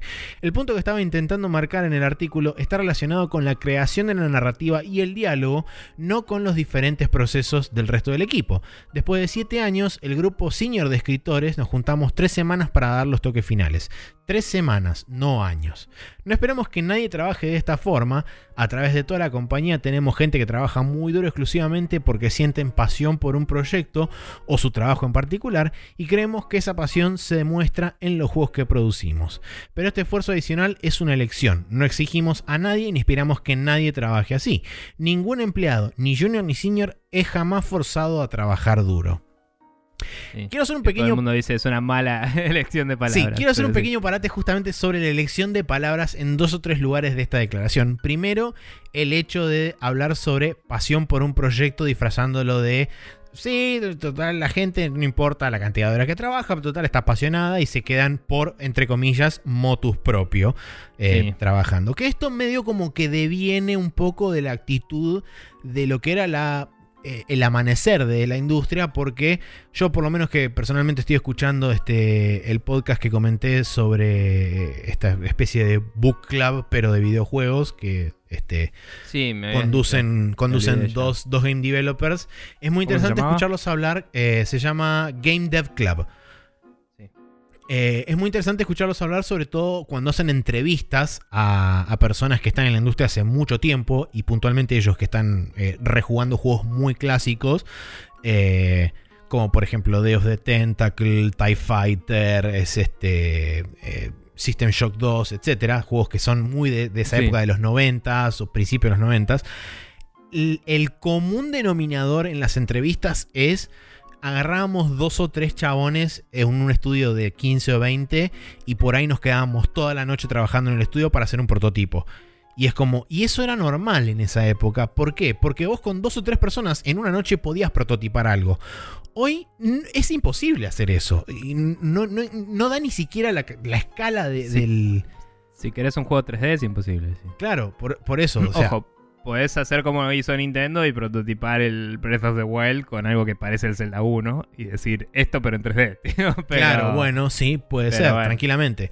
Pero digamos, al, nivel de los estándares que se manejan hoy en día y sobre todo a la cantidad de riesgos que tiene que asumir y un montón de etcéteras que vienen detrás de eso, es medio imposible con trabajar en ese esquema de caos que estaba apenas organizado. Entonces, querer disfrazar por ahí la exigencia a mí me parece absolutamente inhumana, como entre comillas pasión por un proyecto o se quedan sobre hora o se quedan... Que en realidad eso de se quedan también hay que ponerlo entre comillas porque muchas veces la misma presión social dentro del estudio de mira todos tus compañeros que se están quedando y vos te vas a la hora que que te tenés que ir, es como eso también le mete presión al individuo que por ahí quiere respetar su horario de trabajo y después te inyectan la presión extra de decirte, pero mira que a ellos lo vamos a tener más en consideración a la hora de, de promover gente que a vos que te estás yendo a la hora que te corresponde irte y no tendrías que sentir culpa en absolutamente nada de todo esto. No, seguro. Aparte, digamos, dicen, no, no obligamos a nadie y nunca le dijimos a nadie que se queden después de ahora. Es tipo, sí, es ilegal. O sea, no podés. Exacto. o sea, obvio que no lo hiciste. Pero eso no significa que no existan herramientas que inducen, induzcan a la gente a quedarse. No significa que no puedas decir esto tiene que salir mañana, que lo hace todo el planeta, ¿me entendés? O sea, es ridículo. Y, yo, te digo, o sea, en mi propio laburo, eh, el actual, en el que tengo poco tiempo y no, eh, o sea, no, no le tengo un patriotismo así de estoy hace seis años acá con la misma gente como tenía en el anterior y en el anterior. En ambos me pasa que si veo que algo que yo hice está roto o lo que sea, o me falta poquito, me quedo un rato. No sé, tipo, todo piola. Me quedo, lo resuelvo porque quiero que salga bien, buenísimo. Pero por ahí al otro día pelotudeo un rato más o lo que sea y pasa. Pero de ahí a que, tipo, no, me quedé toda la semana hasta cualquier hora y, y no cobrártelo, no, no reclamar, no putear, no nada, no. No, no pasa eso. O sea, la única vez que me quedé toda una semana entera hasta tarde en mi laburo anterior, que fue una vez, todos los días le hice saber al, líder del proyecto que estaba haciendo las cosas para el orto y que lo estaba haciendo porque si no, después iba a ser peor, digamos. O sea, y era como, estoy haciendo esto ahora porque el tal día yo no quiero que nadie me hinche las pelotas, le dije. Eh, y, y, me hincharon las pelotas y le dije, chao, loco. Y me paré y me fui a la mierda. o sea, eh, pero, pero digo, pasa, pero es una mala excusa. Y eh, capaz que sí fue una mala elección del chabón decirlo de las 100 horas. Eh, capaz que fue el periodista sacándolo de contexto sin preguntar más, porque puede ser. O sea, realmente los, los equipos creativos, tipo la parte que escribe, la parte que hace el diseño y todo eso, laburan horas raras, no te digo muchas, te digo raras. Sí. Hay, gente que por mucho tiempo está sin saber qué hacer hasta que de golpe le dan laburo. Y hay gente que por mucho tiempo está trabada y de golpe le sale todo y lo hace todo seguido.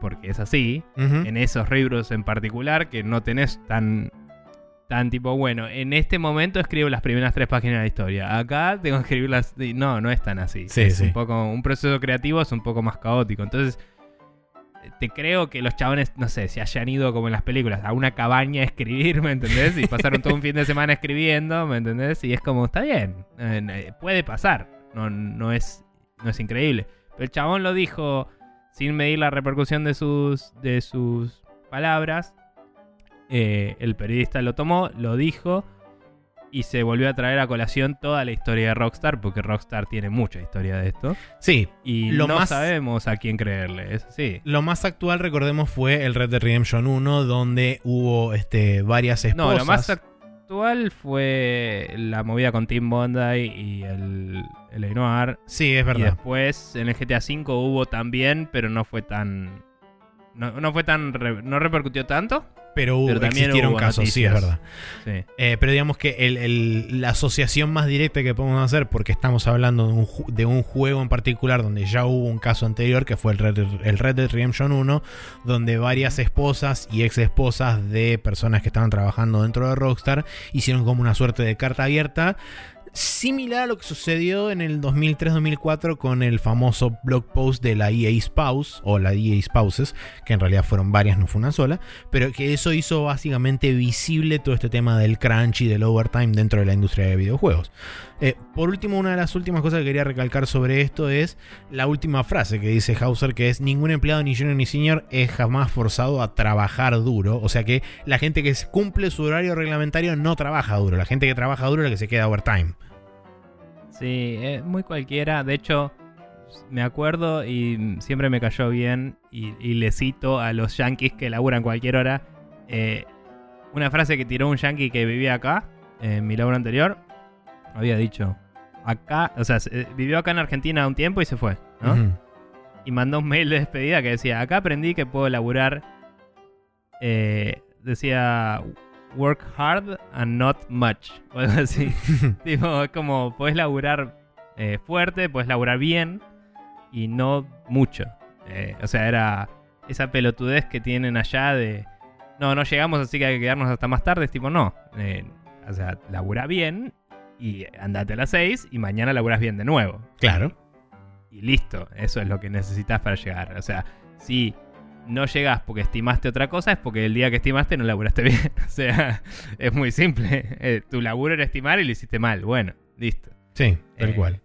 qué sé yo. Pero bueno, Después, de, después de estas declaraciones y aún no logrando convencer a los críticos, Rockstar le permitió, entre comillas, pongo, a sus empleados hablar abiertamente sobre las políticas laborales de su empleador y eh, aparecieron dos casos particulares, por lo menos que cita la nota, seguramente debe haber habido más, eh, y de hecho ahora encontré una contraposición a eso, pero en principio tanto Vivian Langdon como Weasley, eh, perdón, Weasley Mackinder fueron algunos de los desarrolladores que decidieron abogar por Rockstar y contar sus experiencias dentro del estudio.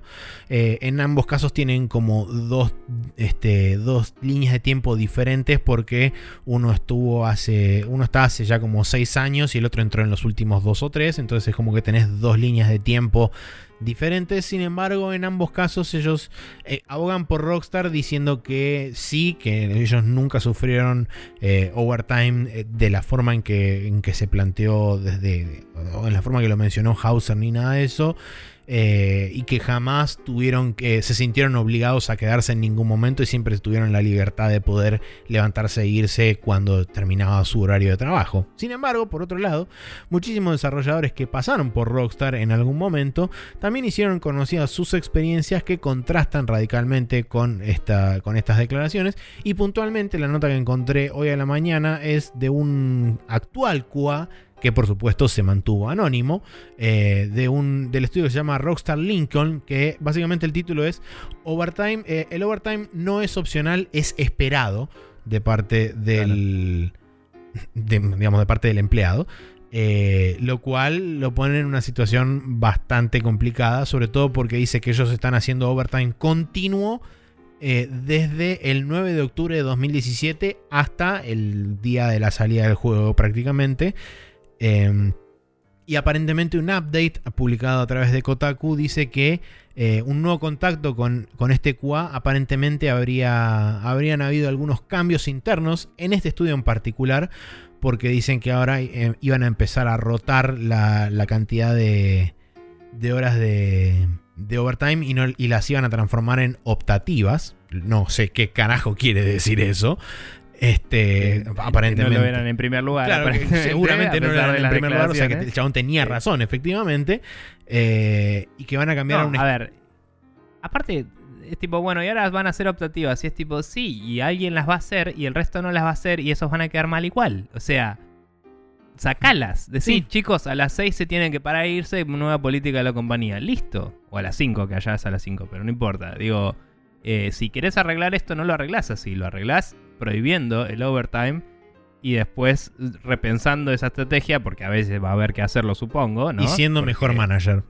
Y es como, sí, sí, sí. Eh, pero nada, eh, los chicos de Café Fandango trataron este tema también, estuvo muy bueno lo que hablaron y digo, comentaban, eh, Rockstar es como la dueña del producto de entretenimiento que más vendió en el planeta que ya había ganado ese título el día 1 de salida, cabe destacar, el GTA V. Y después tuvo años de GTA Online que le dio infinita plata. Entonces, eh, perdón, el, título lo ganó en realidad en lo que es salida de, taquilla, ¿no? le, pasó a todos el día 1 el revenue. Sí. Pero probablemente el World of Warcraft había hecho más plata durante el tiempo o lo que sea. Pero ahora es como que el GTA V con el online es lo que más plata juntó en un solo producto en la vida, ¿no? de, entretenimiento.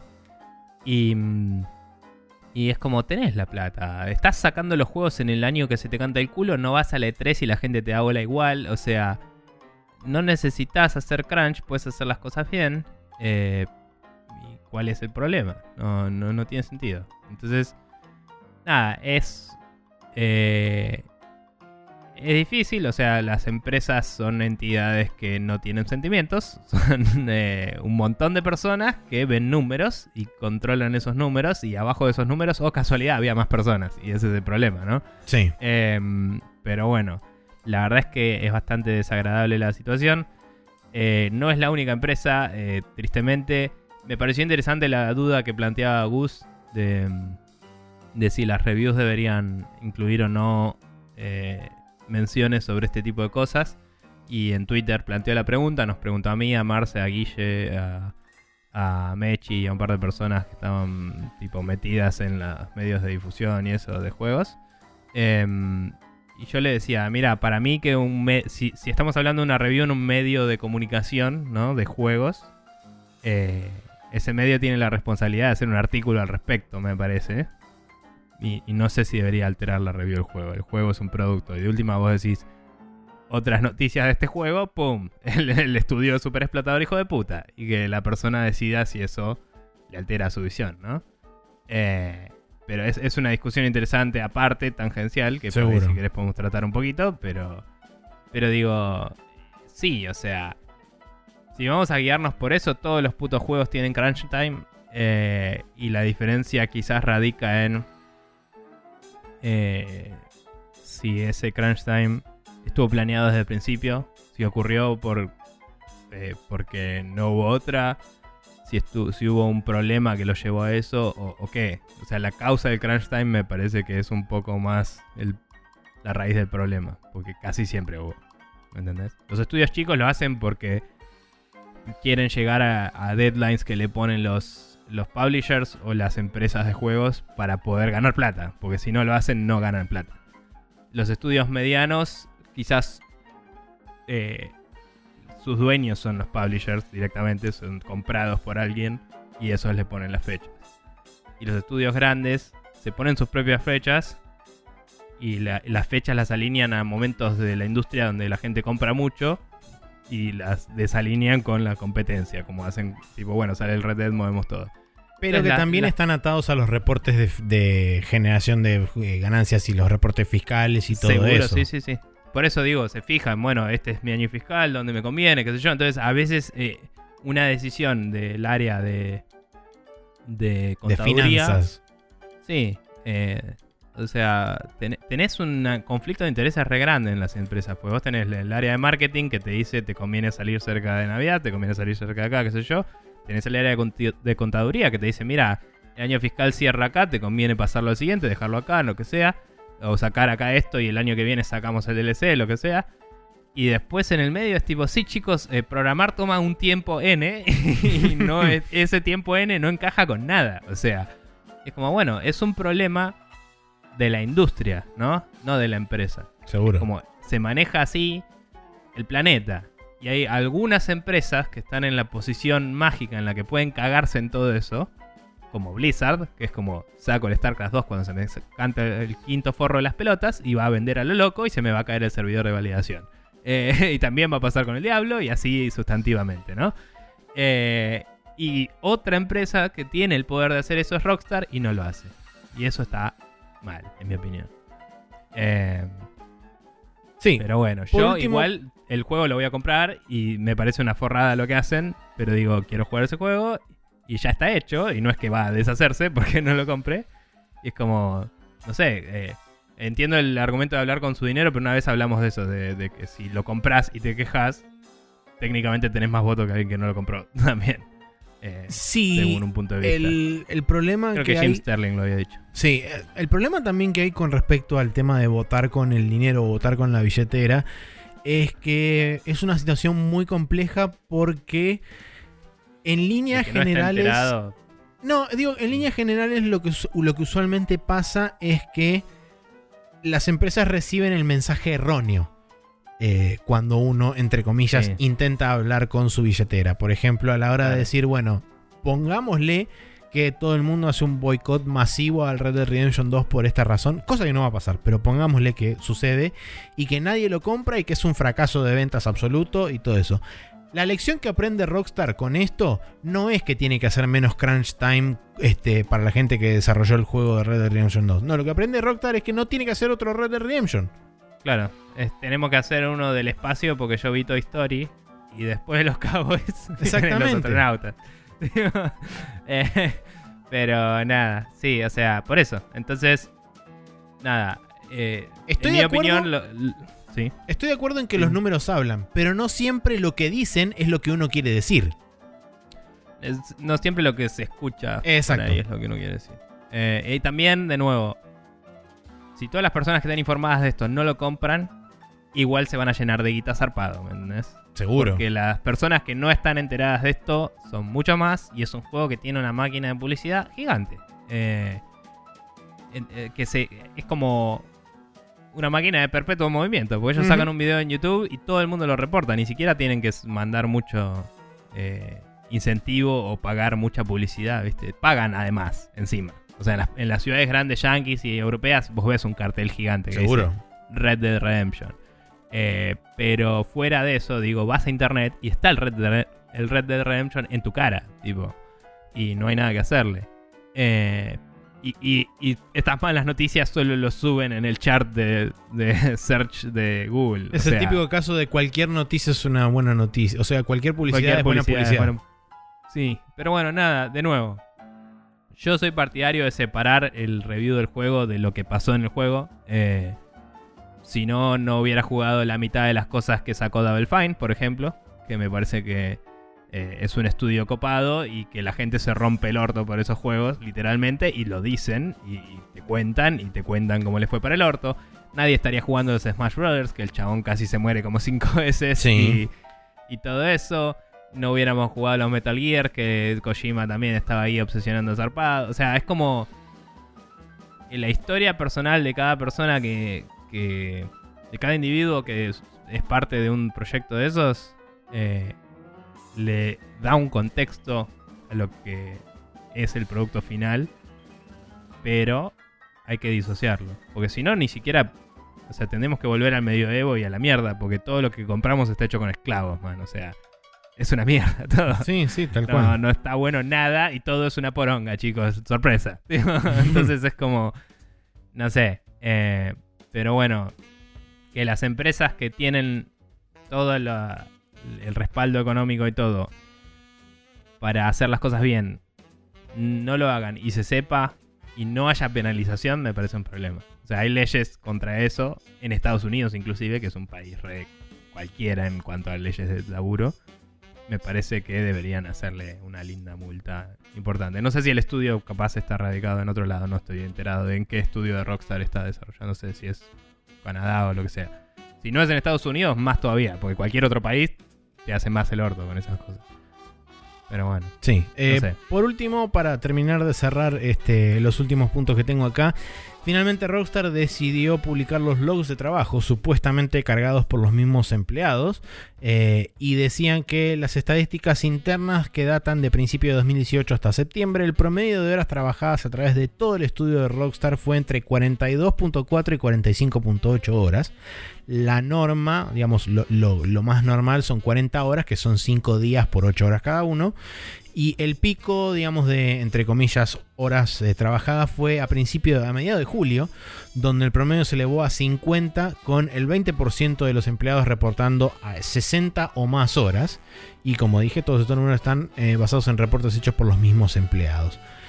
Y para finalizar esto, el, el resultado, básicamente lo que surgió de todo esto, además de básicamente una, reprobación generalizada a través de toda la industria con respecto a esto y un montón de artículos eh, que hablan sobre justamente la falla, lo que es la falla de management, si, o sea, independientemente de si esto ocurrió o no efectivamente en un estudio, cualquier tipo de overtime implica automáticamente una falla de planeamiento y de management de parte de la gente que está por encima.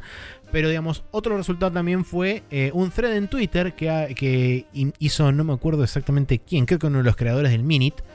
Eh, M-I-N-I-T. Sí, sí, Minit. Eh, justamente hablando sobre todos los juegos que tuvieran, que fueran crunch free, o sea que no hubiera habido crunch en, en ningún momento de su desarrollo o en el mínimo crunch posible. Y es un thread que hoy tiene un montón de entradas. Eh, pueden revisar, vamos a poner seguramente en, el post de, del Twitter, eh, en el post de, de, Tumblr.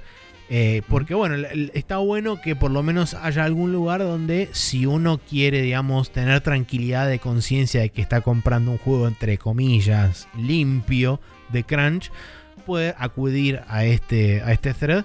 Que por supuesto la enorme mayoría de estos juegos son en muchos casos juegos chicos, juegos independientes, de estudios chicos. Pero bueno, eh, por algún lugar se empieza. Ah, igual, digamos, a lo que iba antes es que, como hablábamos del principio de la industria también, ¿no? Eh, los juegos independientes son técnicamente crunch free prácticamente todos, digamos, si lo pensás, porque el chabón le dedicó el tiempo que quería, no sé. Entonces es como, yo qué sé, es, difícil de limitarlo cuando no es una relación de dependencia a una empresa grande. Sí, eso y una empresa grande eh, casi siempre pasa que alguien en general, gente que toma decisiones y la gente más senior abajo de esa gente tiene que quedarse hasta tarde para salvar las papas de las cosas que quedaron cortas porque alguien puso una fecha. ¿entendés? Y pasa, eh, pasa todo el tiempo. Em, y es una mierda, obviamente. Eso sí, eh, con respecto a esto, es una de las cosas que dije hablando el tema este con, con Gus de eh, si las reviews deberían reflejarlo o no, digo, capaz que deberíamos tener un medidor de verde a rojo que diga Crunch Free o eh, Development Hell en cada review y es como ahí en, al lado del numerito, eso. Y eso por ahí eso te lo banco, ¿me entendés? Y es como, nada, pero bueno. Em, eso. Sí, eh, yo, o sea, fuimos discutiendo a lo largo de toda la crónica, pero me parece que más allá de la situación en la que hipotéticamente estarían o no los trabajadores dentro de Rockstar, es un tema que todavía es lamentablemente prevalente y este, permea toda la industria, principalmente a los grandes estudios y a los juegos AAA, porque digamos que son los más afectados y los que más cercanamente atados están a lo que decíamos antes del tira floje entre marketing, finanzas, eh, shareholders y otros estudios con sus similares posiciones en, cuanto a querer salir en determinada fecha y demás.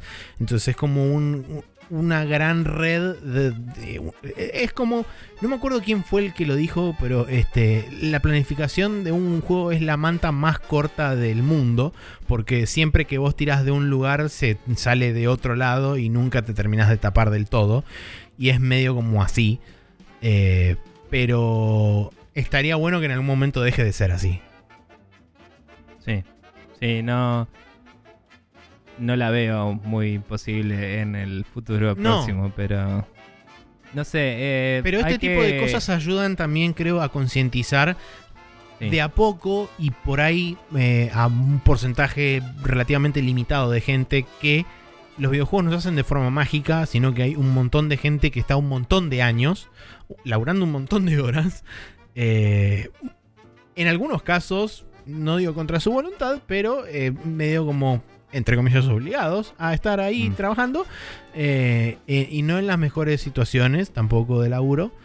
Mm. Para que después este, alguien tenga una X cantidad de horas de entretenimiento. Entonces, si este tipo de casos sirven para que por lo menos una o dos personas vayan cobrando conciencia y sobre todo esto genere algún tipo de movimiento en los diferentes escalafones que puede llegar a tener una empresa, ya sea desde lo más arriba hasta lo más bajo, eh, y que esto cause, empieza a causar movimiento y genera una reacción de algún tipo, me parece que el saldo siempre va a ser positivo. Lamentablemente todo esto se tiene que construir en base a cadáveres de gente, porque es, como únicamente funciona la humanidad, eh, pero este eh, es así. Sí, la verdad es que digamos, de nuevo, no, no quiero justificar la medida, pero sí quiero decir que pasa a veces que uno se queda, como decía, ¿no? El otro día, ¿no? El viernes, ayer. Eh, estábamos queriendo cerrar una build de la app, ¿no? agarrar todo lo que hicimos en el día y decir, bueno, esta es la nueva build. Eh, no porque fuera viernes, claramente los deploys los hacemos los miércoles, que es mucho más sano para todos, sino porque eh, era una release candidate, o sea, se había hecho una versión se testearon cosas, se arreglaron cosas y era como, bueno, sacamos la nueva versión, así el, lunes ya pueden seguir testeando. Claro. Y, mm, y no estaban dando bien eh, la herramienta que usamos para sacar las builds. No, no sabíamos por qué. Yo me estaba por ir y le pregunto a uno, che, ¿cómo va todo? Y me dice, no, estoy acá trabado con esto. Y me senté al lado de él y lo vimos media hora y fue como, bueno, no salió. Y nos fuimos a nuestras casas, ¿me entendés? Mm. Y es como, e, esa media hora de cada uno ya te sube una hora del promedio. bueno, no, te sube media hora del promedio. Pero digo, es como, a veces pasa eso. A veces es mucho peor y estamos hablando de esos casos, ¿no? Pero digo, qué sé yo, eh, una cosa es el crunch otra cosa es el overtime y otra cosa es me hago cargo de mi trabajo o trato de resolver problemas que nos joden a todos. Que son actitudes que en mi opinión son eh, en ese caso en particular, sí, decisiones personales y, eh, entre comillas, proactivas, que me parece una palabra marketingera de mierda, pero digamos que es, si no hacemos esto, mañana va a ser más jodido. Entonces, lo tratás de hacer. También tenés esas cosas que en, este, en los casos de los juegos, quizás en los que son Games as a Service cuenta, en los otros no. Pero después tenés esas cosas que es tipo, che, el servidor se deployea a las 2 de la mañana cuando nadie está jugando. O nadie está usando esto. Y es como, bueno, alguien está despierto a esa hora con el celular en la mano y el Slack abierto y la computadora al lado, boludo. Porque si explota todo, tiene que pasar. Y esas son las guardias, que es otra charla aparte, que también tiene sus problemas, ¿no? Eh, en mi empresa ahora va a haber un lanzamiento medio grande en un lugar y, y nada, es como hay un equipo que se va a quedar hasta las 2 de la mañana y después en otro lado del mundo va a seguir otro equipo que ahí en sus horarios están de día. Y después otro equipo va a venir acá a las 6 de la mañana para empezar temprano, ¿me entendés? Hmm. Y está pactado de antemano y es así. Y ese día va a ser así. Claro. Eh, pero bueno, qué sé yo, son excepciones que se hacen porque es como, bueno, esto tiene que salir bien. Porque es un mercado importante y no sé qué. Y es como, bueno, eso lo planeaste y es otra cosa y se le compensa a la persona, ¿no? Claro. Pero bueno, hay de todo y es así por necesidades. Ojalá pudiéramos decir, eh, hoy no anda la app, volvemos mañana. y a la mierda y, que nadie se ofenda. Pero no funciona así, ¿viste? ¿Qué sé yo? No sé. Eh, la industria es una mierda y todos se pueden ir a la chota. es una buena eh, conclusión. Bien. Vamos a cerrar con eso. Hermosa conclusión.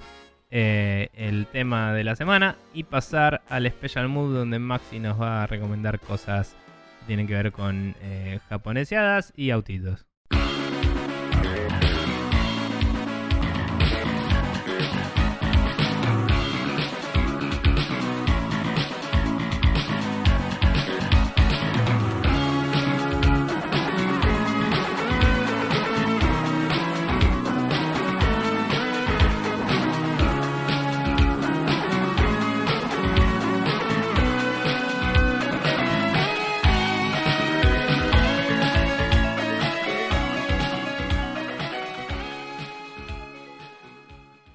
Estamos acá de vuelta en el Special Move, donde, eh, como decía, Maxi tiene algo para nosotros, yo no tengo nada, así que adelante.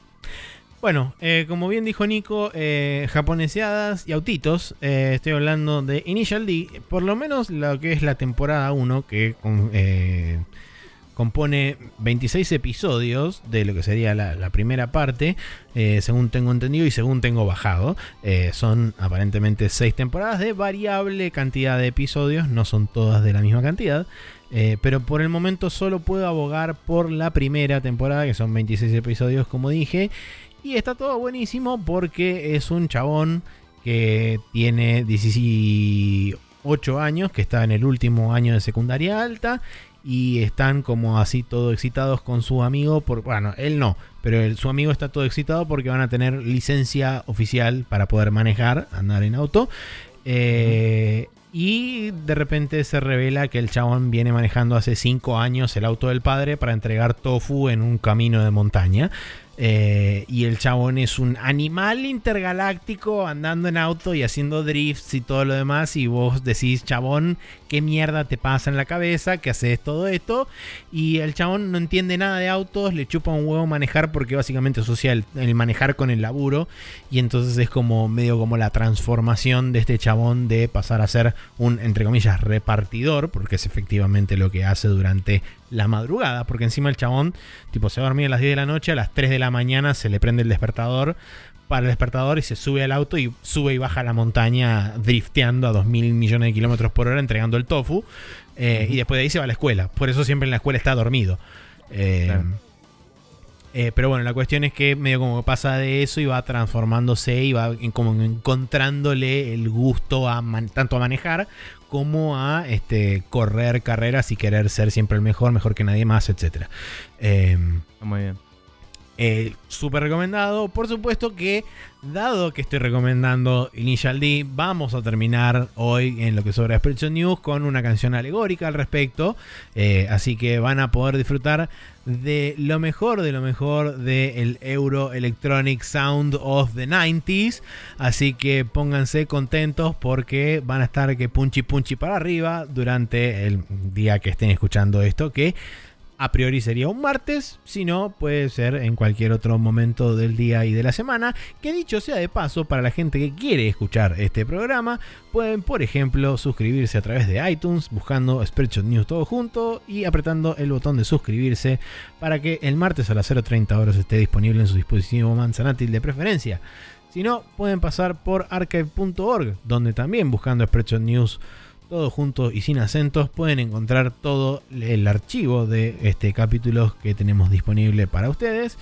Pueden pasar también y copiarse el feed de nuestro podcast en spreadshotnews.com barra podcast y eso pegarlo en un este cualquier lugar que estoy escribiendo y no me sale escribir y hablar a la vez eh, en cualquier este reproductor de RCS o de podcast de su elección y por último, y recientemente agregado, flamante debut de Spreadshot News Podcast en Spotify. Así que pueden buscarnos también a través de Spoofy.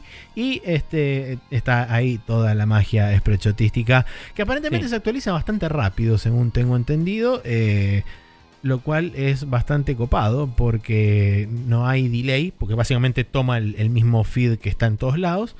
Así que se actualiza con bastante velocidad. Sí, no sé si. No sé cada cuánto actualizará, pero imagino que en el momento que lo abre una persona, polea eh, para ir a buscar el, el feed también. Eh, por ser un, sitio web, digamos. Sí, yo sé que en el momento en que vos lo pusiste y me dijiste ya está, me fui a fijar y figuraba hasta el capítulo 280, me fui a fijar una hora después y estaba hasta el 300, me fui a fijar una hora después y estaba hasta el 319. Y es como que los, fue agregando de a, cachos, pero ahora que ya está todo el archivo completo, seguramente agregar una entrada nueva debe ser instantánea. Sí, sí. Hay, que ver cómo es. Eh, por ahí hacen algunas validaciones y por eso iba subiendo de a poco, ¿no? Porque la verdad es que si subís un archivo que tiene 320 entradas, no, no, no, habría una razón por la cual no estén las 320 de una si no estás validando cada uno. sí, puede ser. Pero bueno, nada. No importa, estamos en Spotify después de haber puteado la semana pasada sobre eso. Sí, fue muy loco eh, porque, este, como todos se habrán enterado, al final del programa medio que puteamos y eso hizo que mágicamente nos llegara el link, gracias a Neko por hacernos llegar el link este, donde básicamente volcamos el RCS y magia. encima el link ese eh, yo lo había probado, o sea, se había anunciado eh, Spotify for Podcasters. Entonces yo puse podcasters.spotify.com porque en el, en el, anuncio no había una puta URL, como dije, no había nada. Y lo puse, puse enter y no había nada. Nada, no andaba, no existía nada. Dije, bueno, ya saldrá algún día, son unos pelotudos para que anuncian algo sin tener nada concreto, ni siquiera una página en construcción, nada tenía. Era un 404. y, y me hizo gracia porque Neko te lo pasó antes de que salga nuestro capítulo y escuchar nuestras puteadas, o sea, de casualidad.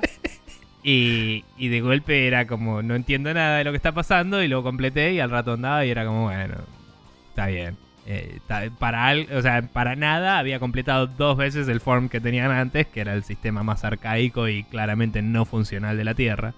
Y bueno, también muchas gracias a nuestro amigo eh, Pedro Mancheno por eh, darnos el inside info cuando le preguntamos eh, el Insider Info, eh, porque él labura en Spotify y me fue tirando la data de a poco. Em, y nada, el otro día me, me, preguntó en qué capítulo era que estaba, que estaba en el 13. Em, él, que estuvo invitado, nuestro primer invitado. Sí. Y se escuchó el capítulo y dice, ah, me escucho como si estuviera... Eh, como si fuera un robot, dice, porque creo que nos había llamado desde el iPad o algo así. Puede ser, sí. Pero bueno, nada, muy gracioso. Em, nada, un abrazo a Peter.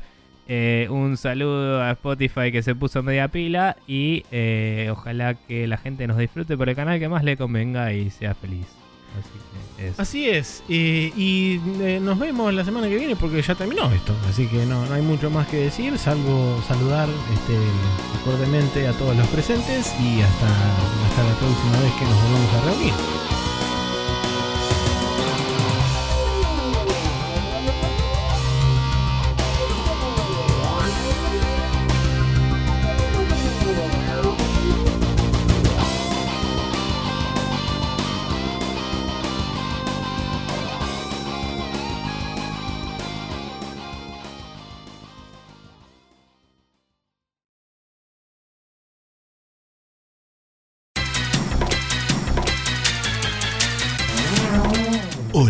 Bienvenidos nuevamente a otro Lo que sobra de Spreadshot News. Hoy les traemos Billy Moore con Running in the 90s.